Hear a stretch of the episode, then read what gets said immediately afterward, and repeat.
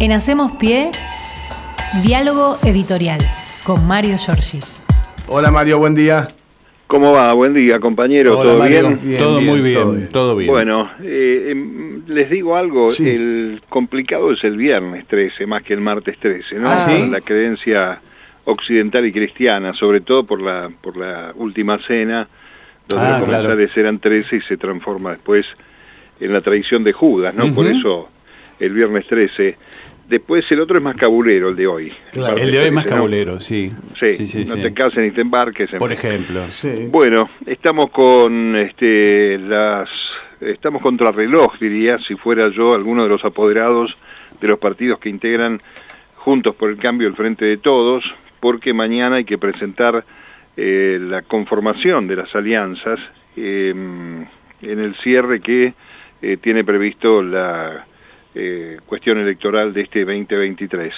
Eh, así que mm, vamos a dedicarle un rato de este diálogo a ese tema, al tratamiento, cómo están llegando los eh, fenómenos internos de tanto el Frente eh, Juntos por el Cambio como el de todos, porque el que está más cómodo acá es Milei, que va solo, no tiene más que escribir La Libertad Avanza, aunque ya sabemos por los números que avanza, como la investigación de Capuchetti y el atentado Cristina, La Libertad Claro, Avanza, ¿no? claro. con mucha lentitud. Déjenme decirle antes este, una información que tiene que ver con estas horas, donde en la Argentina la situación del trabajo está también en discusión. Eh, hay un anuncio de paro de trenes para el jueves y hoy se eh, resolvió ayer a última hora que el servicio de ómnibus sigue en el área metropolitana de Buenos Aires, pero hay este, un paro en el interior del país. Digo que está en danza el tema del trabajo porque este, acaba de hacer un- su participación en la décimo, perdón, centésimo décimo primera conferencia internacional de la OIT, la ministra de Trabajo, Kelly Olmos, en la sesión plenaria. Y este, un, un punto común parece la necesidad de avanzar en un cambio de paradigma en que este, aparezca el tema de la justicia social. Lo estoy diciendo esto porque vieron que ya no solamente hay amenazas de campaña electoral respecto del ajuste, que incluye obviamente al trabajo, sino que se presentaron este, y mm, este, ya hay este, incidentes vinculados con la dureza que se están planteando en algunas este, represiones y ajustes eh, que ya no son solo anuncios de campañas, eh, son una suerte de adelanto, diría, muestra gratis de lo que puede pasar si este, trasciende esto al Estado provincial y va a la nación. Eh, un poco hablamos ayer de lo que sucede con Jujuy, eh, donde se avanza con la reforma de la Constitución, pero además hay un decreto que ya ha limitado los reclamos callejeros y este, hay repudios de la CGT, la CTA, organizaciones sociales y políticas. En Salta, Gustavo Sáenz, que es un hombre cercano a Massa, eh, consiguió la sanción de una ley que prohíbe los cortes de ruta totales. En Córdoba, el candidato a gobernador Yarlora, eh, este, que es, eh, viene de la mano de Schiaretti, supongamos que son peronistas, buscan, este, en el medio de su intento de alianzas conjuntos por el cambio, modificar el código de convivencia para sancionar con multas y días de trabajo comunitario a los que hagan piquetes. Esto fue frenado por la justicia, pero hay una presentación de comerciantes y vecinos, un habeas corpus contra los piquetes, y hubo manifestantes detenidos en la provincia de Córdoba. Y después, bueno, la creación de nuevas leyes sociales contra la protesta que vienen anunciando Bullrich, eh, Milley y el propio Larreta, que la va deblando, pero eh, si me eligen presidente, dijo, el día uno termino con las organizaciones sociales que lucran con la necesidad de lo que menos tienen. ¿eh? Bueno, creo que hay que estar muy atento a este asunto porque cuando llegue la hora de votar, hay que pensar que esto te va a venir así en contra, ¿no? Yo ando mirando por las calles, este, en el centro, en algún lugar, a los eh, muchachos que andan de reparto con la moto, algunos tienen pegada en la mochila, en la caja que llevan atrás, este, la campaña de Milei. Es- esta gente está convencida, son analfabetos políticos, lo digo con Así todo es. respeto, pero realmente están entregando eh, su, por lo menos su promoción a, un verdugo, ¿no? Cuando estamos hablando de estos personajes este, que quieren eh, reprimir el trabajo a toda costa, lamentablemente. Así que atentos con esto porque este es el, el plano que viene en el marco de las campañas que este, van hacia la derecha en la República Argentina, compañeros.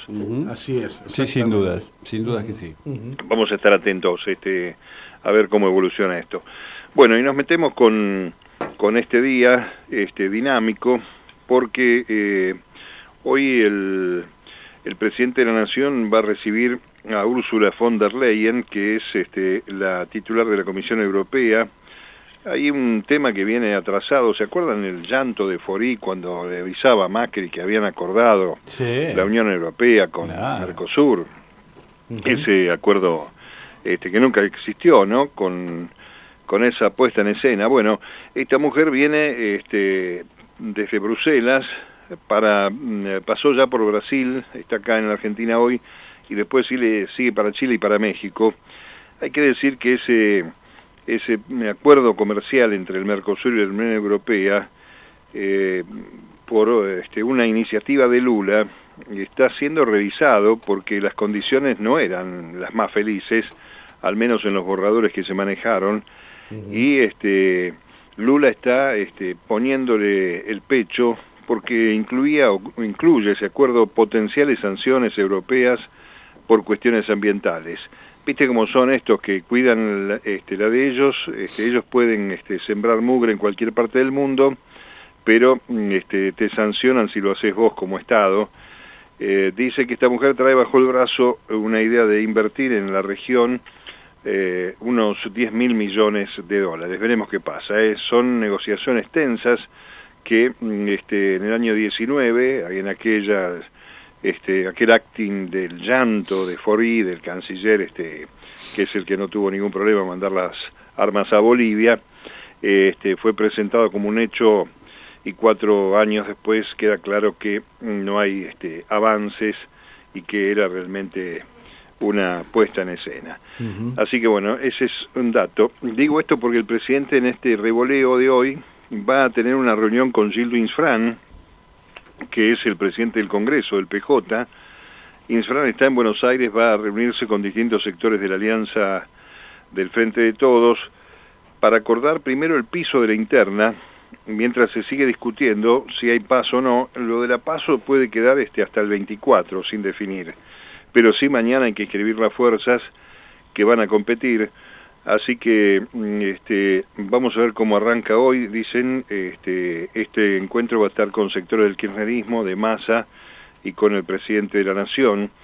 Hay un tema de la ley de las PASO que mm, este, le da eh, la potestad a cada, partido político, a cada espacio, para que decide, decida perdón, cómo conformar las listas a las elecciones generales. Es decir, que cada agrupación después de pasar por las eh, primarias, mm, puede aplicar un sistema de distribución de cargos eh, de acuerdo con la Carta Orgánica o con el reglamento con el que se conformó la alianza. Y esto tiene que quedar escrito mañana. Eh, ya lo dijimos, esto lo practicó Juntos por el Cambio en las elecciones del año 21. Mm, por el lado de Scioli está negociando Aníbal Fernández. Infran tiene que mm, este, hablar con Máximo Kirchner y con Sergio Massa y también mm, este, señalar allí eh, si se mantiene o no, porque se acuerdan que cuando, cuando pareció inevitable eh, mm, este empujón que está dando el presidente para que haya paso, que el diputado Máximo Kirchner pidió que cada sector haga su lista propia y que busquen acordar listas generales, este, si quieren mechar candidatos en la lista del ganador, tienen que sacar un piso del 40% de los votos de la interna, un número que resulta realmente elevado, por lo menos en las proyecciones que hay ahora en algunos sectores, y continuaron estas charlas a ver si pueden bajar ese piso eh, por el lado del, del ciolismo, quieren este, que el piso no supere el 20%, eh, y este, incluso dicen que Scioli cerraría en un 25%, a ver si lo podemos explicar un poco. Van a la interna, eh, pongamos hoy este, Scioli con Guado de Pedro. Sí. Scioli no alcanza el 40% según la primera idea, entonces los candidatos que estaban en la lista de Scioli no pueden entrar en la lista de Guado de Pedro. Eh, si se acuerda que esa cifra, estoy hablando de la interna del partido, no en la general, ¿no? Este, tomando, por ejemplo, si el grupo Frente de Todos sacó, qué sé yo, 30% de los votos, dentro de ese 30%, sobre el 100% de esos votos, el que pierde, según Máximo Kirchner, tiene que agarrar, este, acercarse al 40% de los votos. Si esto no es así, no meten los candidatos propios mechados en la lista del ganador, ¿se entiende? Sí, sí, eh, está raro, pero se entiende. Sí, sí. Este, el, tema es que ese número 40 parece mucho y entonces están discutiendo eh, si Scioli saca poner el 20% de ese total del Frente de Todos, meter allí mm, los candidatos para hacer una lista de consenso, digamos, pospaso, para los casos sobre todo de diputados, que es este el, número más importante por la provincia de Buenos Aires, renueva el Frente de Todos 19 cargos y allí este, tienen que acordar ahora mañana el reglamento para ver si este, los candidatos que van en una y otra lista se pueden ir integrando a, una lista única. Bueno, eh, vamos a ver qué pasa. El asunto es que con relación a este tema, que es bastante medio intrincado, es una suerte de de cosa matemática, no hay este, alternativas este, en aquellos distritos donde no se pueden armar eh, tanta lista. Este, eh, la, historia dice que Scioli está buscando, como se dice en el peronismo, con una ambulancia a los heridos de otros espacios, a ver si puede conformar las listas. Ya voy a hablar de Scioli estos últimos días. Eh, mm, hay que decir que este, Infran va a hablar eh, con los gobernadores otra vez, porque está el tema de la lista de unidad, aunque el domingo eh, Osvaldo Jaldo, el flamante ganador en Tucumán, este, dio a conocer que no hay una postura conjunta muy firme, incluso Jaldo marcó que había hablado con Mansur después de su discusión y sus diferencias, y hubo una interna que los llevó finalmente a la unidad y a la victoria el domingo con casi el 60% de los votos. Eh, va a hablar con Scioli también Insfran, que este, por supuesto insiste con presentarse como candidato a presidente de la Nación. Hay que decir que eh, en el caso de Scioli, ayer estuvo cenando en la casa de Juan Manuel Aval Medina con la conducción del movimiento Evita. Eh, también recibió la semana pasada la visita de Ricardo Quintela, el gobernador de La Rioja, que fue a verlo el miércoles después de la reunión de los gobernadores y este pero pasó dicen para informar lo que había hecho o la este, decisión que habían tomado los gobernadores. El fin de semana Scioli estuvo reunido con Eduardo Dualde y recibió en la Quinta de él en la ñata a Martín Guzmán, el ex ministro de Economía. El viernes almorzó con Hugo Moyano. El, recordemos que el jefe de camioneros estaba tan enojado con Cristina en 2015 que terminó apoyando a Macri. no lo tenemos muy encima, pero es así, fue así. Este, eh, y no apoyó al candidato peronista, es decir, a Scioli, con el que este, morfaron juntos el viernes. Bueno, así las cosas de la política. Eh, eh, están todos esperando este, la palabra de Cristina, ¿no? Eh, hay que decir que el sábado, bueno, estuvo el Congreso del Frente Renovador por un lado, Guado que sigue, este, ayer circuló el, video con Esteban Lamote, que se le parece bastante, sin duda. Sí, la verdad que sí. Con, con alto impacto, ahí Lamote le pregunta si va a ser candidato, en fin. Así que tenemos, por ahora, eh, sin evaluar movimientos de, en lo contrario de Axel Kisilov, que sigue este, pretendiendo ser reelecto como gobernador, tenemos por un lado a Scioli recorriendo, conectándose con gente, incluso este Berni creo que está cerca de Scioli, no lo dice expresamente porque sigue siendo funcionario de el gobernador de la provincia. Eh, tenemos a Massa como potencial precandidato después del Congreso, donde hizo una demostración de fuerza allí en Malvinas Argentinas, en Tortuguitas, y tenemos a Guado de Pedro. Todavía no habló la, la vicepresidenta, que ayer este, cada vez que manda un tuit Cristina se mueven todas las antenas, pero en realidad ayer mandó un tuit con que había recibido a una ministra de Estado para la Cooperación Internacional de los Emiratos Árabes, bien lejos de la campaña, y después su hija este, mostró una foto, eh, su hija Florencia, donde Cristina está con la nieta, y tiene una taza, está tomando un té en una taza que dice lágrimas de machirulo, tiene impreso la taza. Así que si digamos estamos este, viendo Cristina en una situación de tranquilidad familiar, de actividad en la este, sede del Senado de la Nación, pero este, dicen que hubo varias reuniones, que hay un contacto telefónico permanente, aunque no se sabe este, cuál es la exposición eh, que públicamente pueda hacer la vicepresidenta en cuanto al apoyo, ¿no? Este, Yo creo que tendrían que andar revisando bien este tema del bastón de mariscal y compañía que vino diciendo en las últimas presentaciones públicas, incluyendo el 25 de mayo, para tomar decisiones. Eh, hablando de tomar decisiones, este, el último tramo le voy a dedicar a, Juntos por el Cambio, que sigue teniendo ahí un, un ruido raro, pero hoy va Agustín Rossi al Congreso de la Nación por tercera vez, será la segunda vez que informe ante la Cámara de Diputados.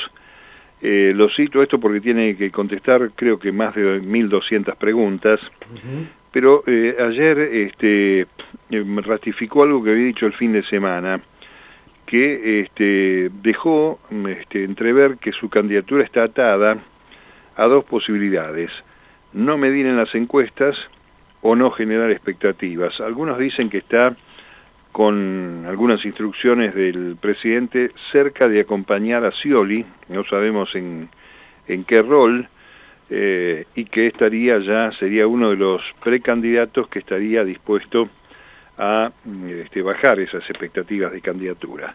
En fin, esto es, digamos, un, un popurrí frente de todos, compañeros, todo lo que diga yo puede ser desmentido dentro de 15 segundos porque el tema está muy, muy movilizado y no es que estemos faltando a la verdad, sino que no tenemos bien la verdad, son este simplemente intuiciones este, relativas sobre lo que está pasando y sobre los movimientos que están corroborados de acuerdo a informaciones que son precisas. Pero vamos a ver cómo le va al gobernador de Formosa hoy, este, en su condición de responsable de inscribir a la alianza del Frente de Todos. Parece que por el nombre no va a haber mayores discusiones, salvo que alguno de los de los genios, digamos, de mercado le, quiera cambiar el nombre para hacerlo más atractivo. Eh, por ahí no hay nada. Ahora, ¿qué pasa enfrente? Ayer estuvo la convención de la Unión Cívica Radical.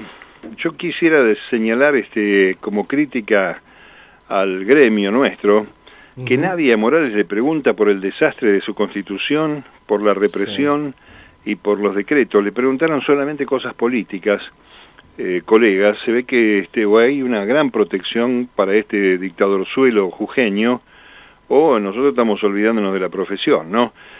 Porque este, en medio de la, de la actividad que se desarrollaba ayer eh, con la convención de la Unión Cívica Radical aquí en Parque Norte, se estaba desarrollando en Jujuy una movilización contundente que mm, este, yo tuve oportunidad ayer de hablar con el histórico Carlos el Perro Santillán, ah, que decía que este, si hay que parar, van a parar todo el tiempo que sea necesario para que esa constitución no salga, a pesar de que ya tiene el decreto, como decía antes, de apriete, ¿no? En fin, pero le preguntaron por la convención nada más los colegas y este, también hubo una cumbre de la coalición cívica. En los dos casos este, se ratificó la permanencia de estos partidos políticos en la alianza, cosa que es curiosa en el lado de Carrió, ¿no? Porque habla del ajuste, de la represión y demás, pero no se va de ahí, queda dentro. Eh, bueno, en fin, eh, el asunto es que la convención pareció jugar más cerca de la idea que tiene la reta sobre Juntos por el Cambio, los de Bullrich este, aceptaron este, con buen, este, bien, con buen grado, de buen grado, que, se quede adentro la Unión Cívica Radical, eh, pero no les gusta lo de ampliar, y por supuesto particularmente no les gusta que se incorpore Schiaretti.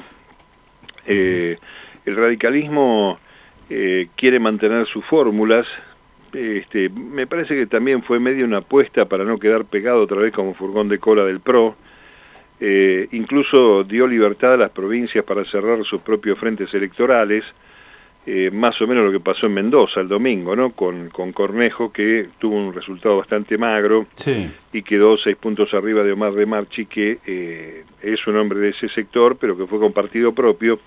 Así que dicen que De Marchi tuvo algún tipo de apoyo del arretismo y algunos este, intendentes incluso del peronismo. Y eh, vamos a ver qué sucede con esto. Hay que decir que mm, este, ayer Patricia Bullrich finalmente, como había anunciado, se reunió en el límite entre Santa Fe y Córdoba con Carolina Lozada y con Luis Juez, que son los candidatos del espacio de ella a la gobernación, para resistir mm, la ampliación por el lado de Schiaretti. Y este, Morales estuvo, este, se hizo el guapo con Patricia Bullrich, le dijo que baje un cambio y ella dijo que ir a fondo es lo que nos define como espacio y lo que la sociedad pide. Así que vamos a ver cómo, cómo sigue esta historia. Eh, ellos también tienen que inscribirse mañana. Dicen algunos que la suma de Schiaretti no necesariamente tiene que aparecer ahora en esta inscripción de Juntos por el Cambio del día de mañana, que vence mañana, sino que se puede acordar después, eh, de, después de esto, incluso después del cierre de listas del 24, porque sería un acuerdo este, de carácter eh, electoral más que programático, así que vamos a ver qué pasa, porque las cosas están allí bastante caldeadas y este, desde luego eh, hay una situación interna complicada que en la provincia de Buenos Aires todavía no termina de acomodarse. Eh, parece que eh, los que quedaron en el camino de precandidatos a gobernador están buscando un espacio mejor dentro del grupo que encabeza Patricia Bullrich, mientras la reta está tratando de convencer a intendentes del radicalismo que acompañen una fórmula en la que podría estar eh, Gerardo Morales. No, bueno, en fin, eh, es este todo esto es una charla compañeros de café. Sí, claro. Eh, porque la verdad que uno no termina de entender cómo se van a completar estos dos frentes. Está claro que el Frente de Izquierda tiene resuelto todos sus candidatos y este Milei, este, por lo menos su alianza o su espacio va a estar inscripto, pero sin el, el armado, ¿no? País que por lo menos no conocemos nada. Claro. En el caso de aquellos este, partidos con, con presencia, digamos, en los ejecutivos y en los legislativos, la cosa está más sencilla porque ya tienen en la orgánica más o menos este, armado los planteles. Veremos qué pasa, ¿no? Estamos este, expectantes por este tema y estamos también expectantes porque mm, estos días aparecerá el número de la inflación del mes de mayo que es lo que realmente está en la cabeza de la gente preocupando, sin duda alguna, ¿no? Sí, sí, es verdad que eh, hay también este, varias especulaciones al respecto, aunque del lado del gobierno se dice que a lo mejor se puede llegar a, empatar un poco con, el mes pasado, ¿no? Sí, la expectativa es que baje un puntito, este, que estamos hablando, estaríamos hablando de un 8%, claro.